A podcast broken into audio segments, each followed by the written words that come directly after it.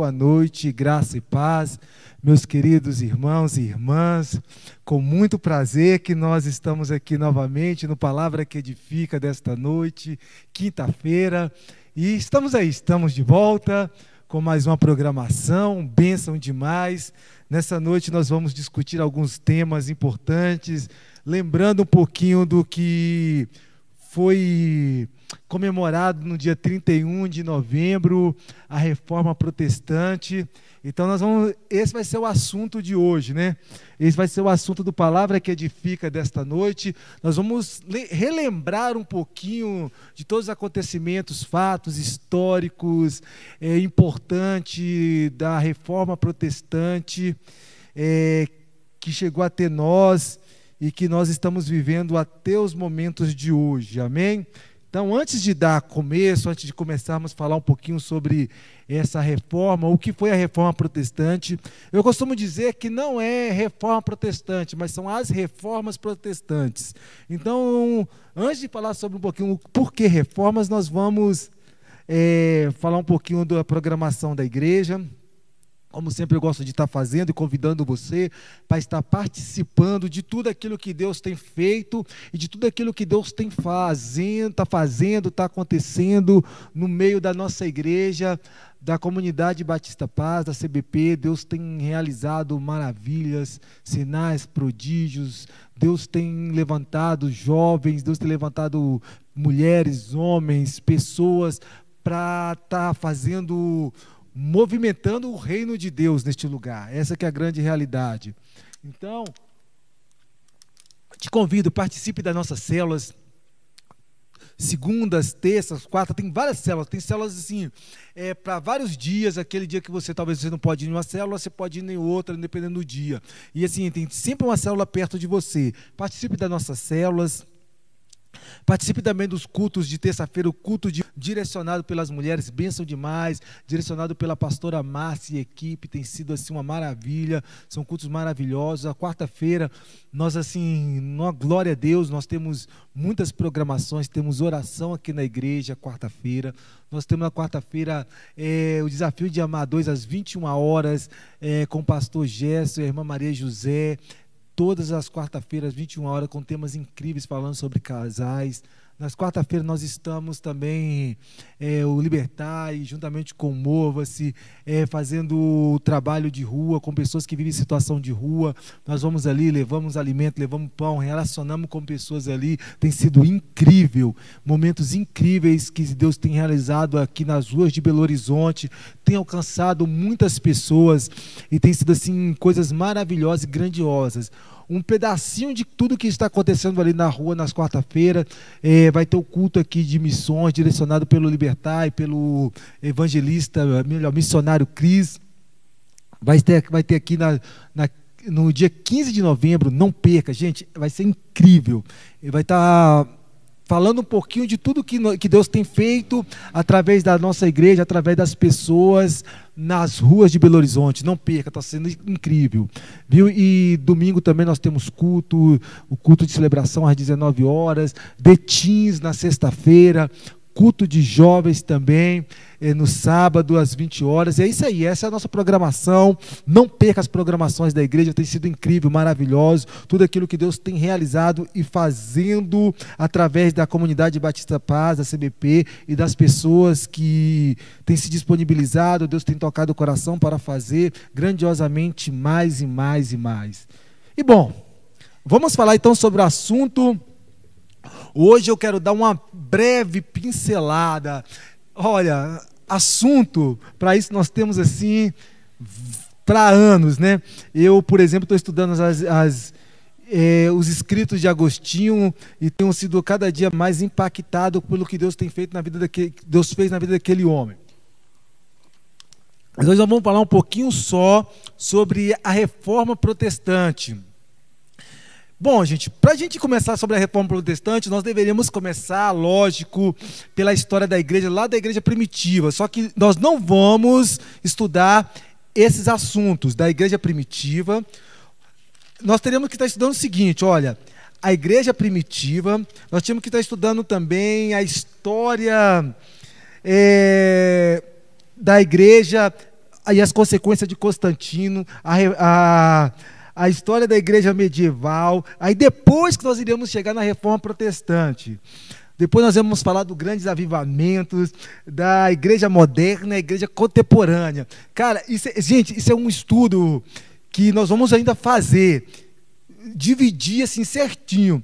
Igreja primitiva, igreja contemporânea, é, os problemas que causaram Constantino na igreja, é, a igreja medieval, a igreja da reforma, a igreja, é, os grandes avivamentos, a igreja moderna e até chegar na igreja hoje, que é a contemporânea. Isso nós vamos fazer ainda. Mas isso, eu já estou deixando uma chamada para vocês, que isso provavelmente, quase certo, que nós vamos estar fazendo isso o ano que vem. Um curso de história da igreja. E assim, eu tenho conversado, tenho eu tenho entrado em contato com alguns professores e pastores que eles até interessaram, gostaram do, do assunto, e eles são mestres nessa área. E nós vamos estar fazendo um curso em breve só sobre isso, só sobre história da igreja, com apostila, é, com livros, com com slides, com tudo para que você possa ser enriquecido com a história da igreja. Então hoje eu vou dar apenas uma pequena e breve pincelada do que Deus ainda vai fazer nas nossas vidas. Obrigadão, Léo. É, sobre a história da igreja. Por que, que eu estou falando esse, esse assunto hoje? Bom, para lembrar um pouquinho né, do dia 31 de outubro, que nós comemoramos a reforma da igreja protestante. E tudo iniciou no seguinte fato: quando Martinho Lutero ele prega as suas 95 teses, ou, a, ou prega ali na porta da igreja na Alemanha. E ali sim ele começa, então, talvez o princípio da reforma protestante. Não que a reforma comece em Lutero, Lutero talvez seja um ponto, um marco que mais se destacou na história. A reforma protestante ela já vinha ocorrendo alguns anos atrás. É, um dos outros principais reformadores foram o, padre Savonarola, que foi queimado pela igreja, e em seguida John Russell. John Russell tem uma coisa muito interessante que a história relata sobre ele, que quando ele foi queimado vivo pela igreja, a história vai contar que ele foi queimado e quando ele estava ali sendo queimado na fogueira, ele começou a cantar hinos de louvores. E ele cantando hinos e ele fez uma profecia no seguinte termo: Olha, hoje vocês queimam um ganso, porque Rusen em, em alemão significa é, ganso, o nome significa ganso. Hoje vocês queimam um ganso, mas daqui a 100 anos levantará um cisne que vocês não poderão calar. E aí, passados 103 a 105 anos, é que Lutero vai e prega as 95 teses é, das, suas, das suas teses na porta da igreja de Wittenberg. Gente, desculpa um pouquinho a pronúncia, porque eu não sei alemão ainda, estou aprendendo, ou não, né? Então, se tiver algum diferencial na pronúncia, vocês me perdoam, porque a, as reformas elas começam na na Alemanha, depois vai para a Suíça, então tem alguns nomes também na Suíça, que eu também ainda não aprendi a falar suíço. Eu falo, talvez, é, é, como minhas filhas dizem, eu falo três línguas apenas, que é mal, mal português, é, línguas estranhas e gritando, só isso. Então as outras línguas eu não aprendi a falar, não. Então vocês me perdoam, a pronúncia vai sair um pouco às vezes é, fora do contexto, mas eu, depois você pesquisa lá que você vai descobrir. Então vamos lá, meus queridos. É, depois dessa, eh, dessa profecia, se cumpre a profecia de John Hus, e aí Lutero vai e prega as suas é, eh, 95 teses ali na porta da igreja, onde ele vai usar dois pontos centrais das suas teses. Se você não sabe o que é tese, depois nós vamos falar um pouquinho sobre isso, mas eu gostaria que você já pesquisasse de já. Eu acho que isso é fundamental, eu acho não, eu tenho convicção, é fundamental para que todo cristão possa ter alicerce na sua fé, sabendo de onde vem a sua, a sua fé, uma um parte da história da sua fé da igreja. Cara, é importantíssimo. As teses são pequenas, elas tem um, algumas têm umas dificuldades mais de interpretação, mas você consegue ver isso na internet. Baixe em PDF na internet as 95 teses de Lutero e você vai estudar essas 95 teses, você vai ver todo o assunto que ele estava querendo debater com a igreja naquele período. Dois pontos principais eram o seguinte dessas teses. ela ia falar sobre dois pontos muito importantes, que era a questão da salvação e a questão da autoridade. Que era o seguinte: como alguém poderia ser salvo? O, ou de que forma as pessoas poderiam ser salvas? A outra importante era a questão da autoridade da igreja. Que a igreja naquele período ela tinha autoridade acima das escrituras. Então, o Lutero ele resolve é, fazer esses, esses questionamentos. No ano de 1517, cara, aí é que a história começa a ter uma nova, uma grande importância nesse ano. Em 1517, Lutero, cara, ele vamos falar para vocês assim, ele surge na história, né? Que quando ele pega essas teses, ele surge na história. Mas ele nasce no ano de 1430, 1403, isso mesmo, 1483. Lutero nasce, ele é de uma família camponesa alemã. É, segundo a história, a conversão de Lutero funcionou da seguinte forma: ele, ele estava em um campo, ele tinha muita questão do Lutero era muito pessoal em relação à salvação, medo de ir para o inferno, medo de morrer e não ser salvo. Então Lutero e conta alguns relatos que ele tinha alguns problemas com o pai dele. Ele mesmo vai falar nos, nos escritos de Lutero que um dos motivos que ele se converteu, é, que ele foi parar no mosteiro, foi justamente também porque ele tinha problemas de relacionamento com o pai dele. Mas aí fala que, que tinha uma, teve uma tempestade. Lutero tinha muito medo da morte. Então Lutero, no meio dessa tempestade, cai um raio próximo de Lutero, aonde que atinge uma árvore, ele fica muito ferido e ele faz uma promessa a Santa Ana que ele iria se tornar um monge. E aí ele entra nas ordens, aí ele vai se torna um monge, ele entra na ordem dos agostinianos, que era das ordens mais rígidas daquele período e mais estudadas. Ele, então ele é discípulo dos ensinamentos de Santo Agostinho, que é fantástico. Um dia nós vamos, ainda vamos no curso que eu quero estar tá passando para vocês de história da igreja, nós vamos estudar toda a história de Agostinho e você vai amar. Eu tenho convicção disso. Então, meus queridos, esse foi um, uma questão de Agostinho ter, ou melhor, Martinho Lutero ter se convertido. Primeiro que ele vivia uma, uma forte angústia e medo da morte. E como eu estava falando com vocês, vocês não podem de forma alguma é, perder esses de estudar, de ver esses escritos de, de Lutero, essas teses, essas 95 teses, que é algo fantástico mesmo, que o cristão, todo cristão tem que ver. É, eu vou só citar uma, uma tese aqui para você compreender, ou melhor, vou só fazer um resumo dela, para você compreender quais são os assuntos e quais eram os assuntos que essas teses iriam debater, né? Porque na verdade era apenas algo para debater, para tentar é, modificar uma reforma dentro da Igreja Católica. E havia muito questão de questionamentos, justamente contra a forma papal, de autoridade, questão de indulgência. Na tese 82, depois você olha aí, a tese 82, ela resume mais ou menos o seguinte, simplificando. Olha o que Lutero vai falar. Se é verdade que o Papa tem poder para tirar uma alma do purgatório, por que ele não faz gratuitamente?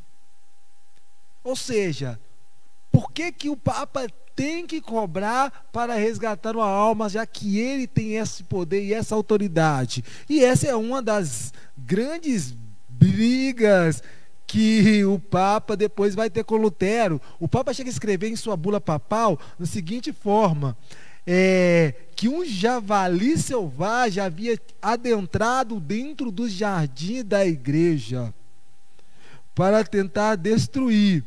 E ele manda uma bula, ou seja, um escrito papal para Lutero, né? Para que Lutero pudesse se retratar e para que Lutero pudesse também queimar todos os seus escritos e os seus livros. Lógico que Lutero não fez isso, então Lutero vai pegar essa bula papal e vai queimá-la em praça pública junto com todos os documentos canônicos da Igreja Católica é, ali em praça pública, e ali ele decreta então o um rompimento com a Igreja Apostólica Católica Romana. Ele então ali ele co completa o seu rompimento. Mas é, a gente tem sempre que lembrar que por mais que houve essa ruptura, Lutero continuou ainda com alguns rituais é, de monges, é, ele continuou ainda com algumas liturgias da igreja, porém agora havia uma vantagem, os monges alemãos puderam casar-se, ter família, é, Lutero agora ele passa a escrever, é, ou melhor, traduzir a Bíblia na língua do povo daquele período, da, daquela cidade ou daquele país. Ele passa agora é, traduzir a Bíblia em alemão, coisa que não, não podia porque era só em latim.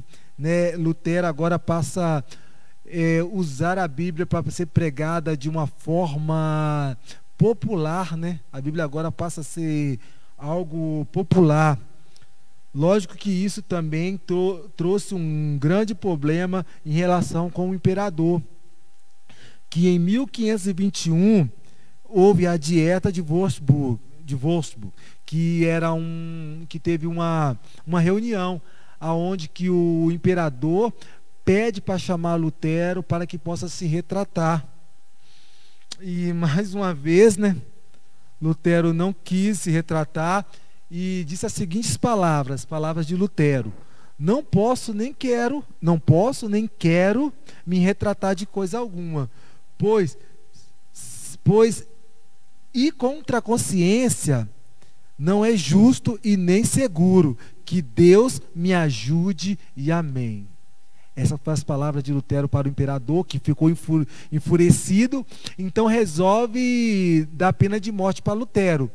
Quando Lutero é dada a pena de morte, que ele já está pronto para ser executado, Lutero é sequestrado pelo Frederico o Sábio, ele sequestra Lutero e coloca Lutero em um dos castelos da Alemanha, e ali agora Lutero vai exilado começar a fazer mais produção de Bíblia. E isso é, é isso, é, isso é importante, isso na história da igreja como algo tão importante que nesse período foi justamente o período onde começa a, a imprensa começa a ser muito rápida. Agora temos imprensa, a imprensa agora começa a, a começa a trabalhar. Agora não são só os monges copistas que tinham que ficar copiando, mas a imprensa se começa a surgir imprensa, agora os livros são impressos, então sai muito mais rápido. Então Lutero começa a fazer seus escritos, Lutero agora começa a, a traduzir a Bíblia em alemão, e isso toma uma proporção gigantesca, de uma forma tão grande, meus queridos, que Lutero agora já não está mais sozinho. Lutero agora tem apoio político, Lutero tem apoio religioso, Lutero tem apoio do Estado. Cada um, lógico, suas, com as suas Cada um, lógico, com, com, seus objetivos. O Estado queria simplesmente que romper com Roma, porque eh, não aguentava mais pagar imposto para a igreja e nem indulgência, né? E, assim, uma das coisas bacanas que eu posso dizer para vocês em relação a Lutero, que quando ele surge essas que surge esse rompimento de Lutero, que ele começa também a, a a escrever catecismos. O que seriam os catecismos? Catecismo maior, catecismo menor de Lutero. É, são pequenos ensinamentos, como hoje se vê em células, que os pastores costumam fazer, lógico que um pouco diferente, mas só para você ter uma noção. É como o pastor pega na célula, por exemplo, e faz um, um breve resumo para os leigos poderem é, pregar. Ou seja, para aquela pessoa que era leiga, que não tinha tanto conhecimento nas escrituras e nem acadêmico, eles poderiam ler é, esses catecismos, esses, esses ensinamentos para outros irmãos e assim um evangelizando o outro. Mas logicamente que essa reforma né, não para por aí. Depois de Lutero, ou melhor, paralelo a Lutero, na Suíça, surge um homem chamado Zinglio, ou Zuínglio, melhor dizendo. Surge um homem chamado Zuínglio. Zuínglio, um papa, melhor, papa, perdão, Zuínglio era um padre suíço, mais é, bem estruturado teologicamente até mesmo do que Lutero.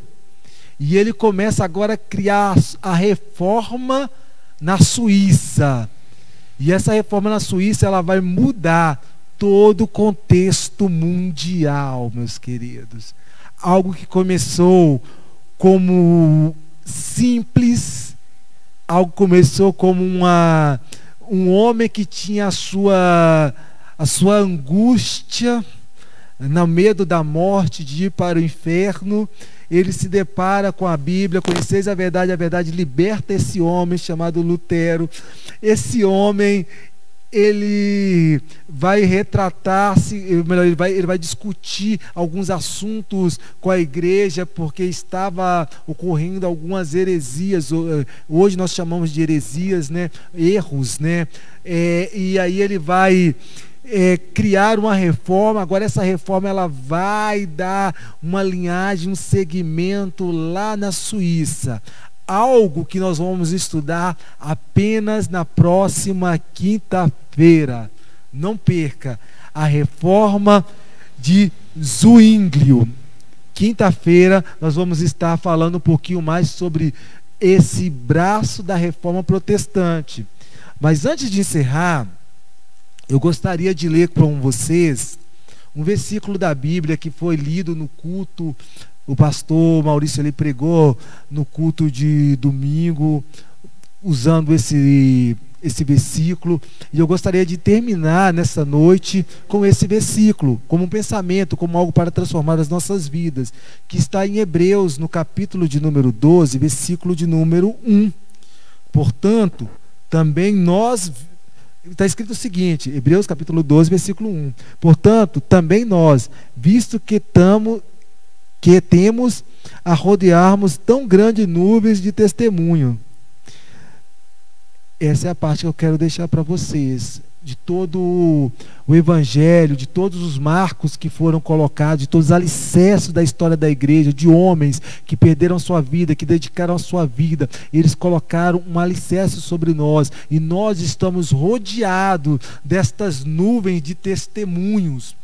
E isso é importante que nós frisamos na história da igreja. E nós depois nós vamos estudar é, quinta-feira, dando prosseguimento à história da igreja e usando este versículo nós estamos rodeados de nuvens de testemunhos. Assim como Paulo, quando escreve em Hebreus que ele estava rodeado de testemunhos de homens, os heróis da fé, homens como Abraão, e foi ultrapassando gerações e gerações até chegar nele, e agora vai ultrapassando gerações dos pais da igreja, da igreja primitiva, até chegar em nós. Nós estamos rodeados de nuvens de testemunho, de homens que testemunharam a suas fé, homens que fizeram um alicerce para que nós possamos estar aqui hoje. Eu agradeço a cada um de vocês pela paciência, agradeço a cada um de vocês porque tiveram paciência em nos acompanhar. É, como é ao vivo, meus queridos, vocês já sabem, e tem coisa que foge do nosso, como diz, foge do nosso controle, mas assim, graças a Deus, é, deu para dar um, um, um pouquinho de é, daquilo tudo que eu queria falar. Não falei tudo que nós vamos falar nas outras semanas, mas eu creio que você já começa, você já possa começar a estudar um pouquinho sobre a, a história da igreja, que você possa já ter esse gostinho. Gente, em breve nós teremos, em nome de Jesus Cristo, aqui o curso História da Igreja, um curso seminarista mesmo, teológico, é, com todas as apostilas, vocês vão amar. Isso aqui eu estou falando aqui para vocês, é só para vocês ficarem acesos essa vontade de estar participando conosco, viu? E que Deus abençoe a vida de cada um.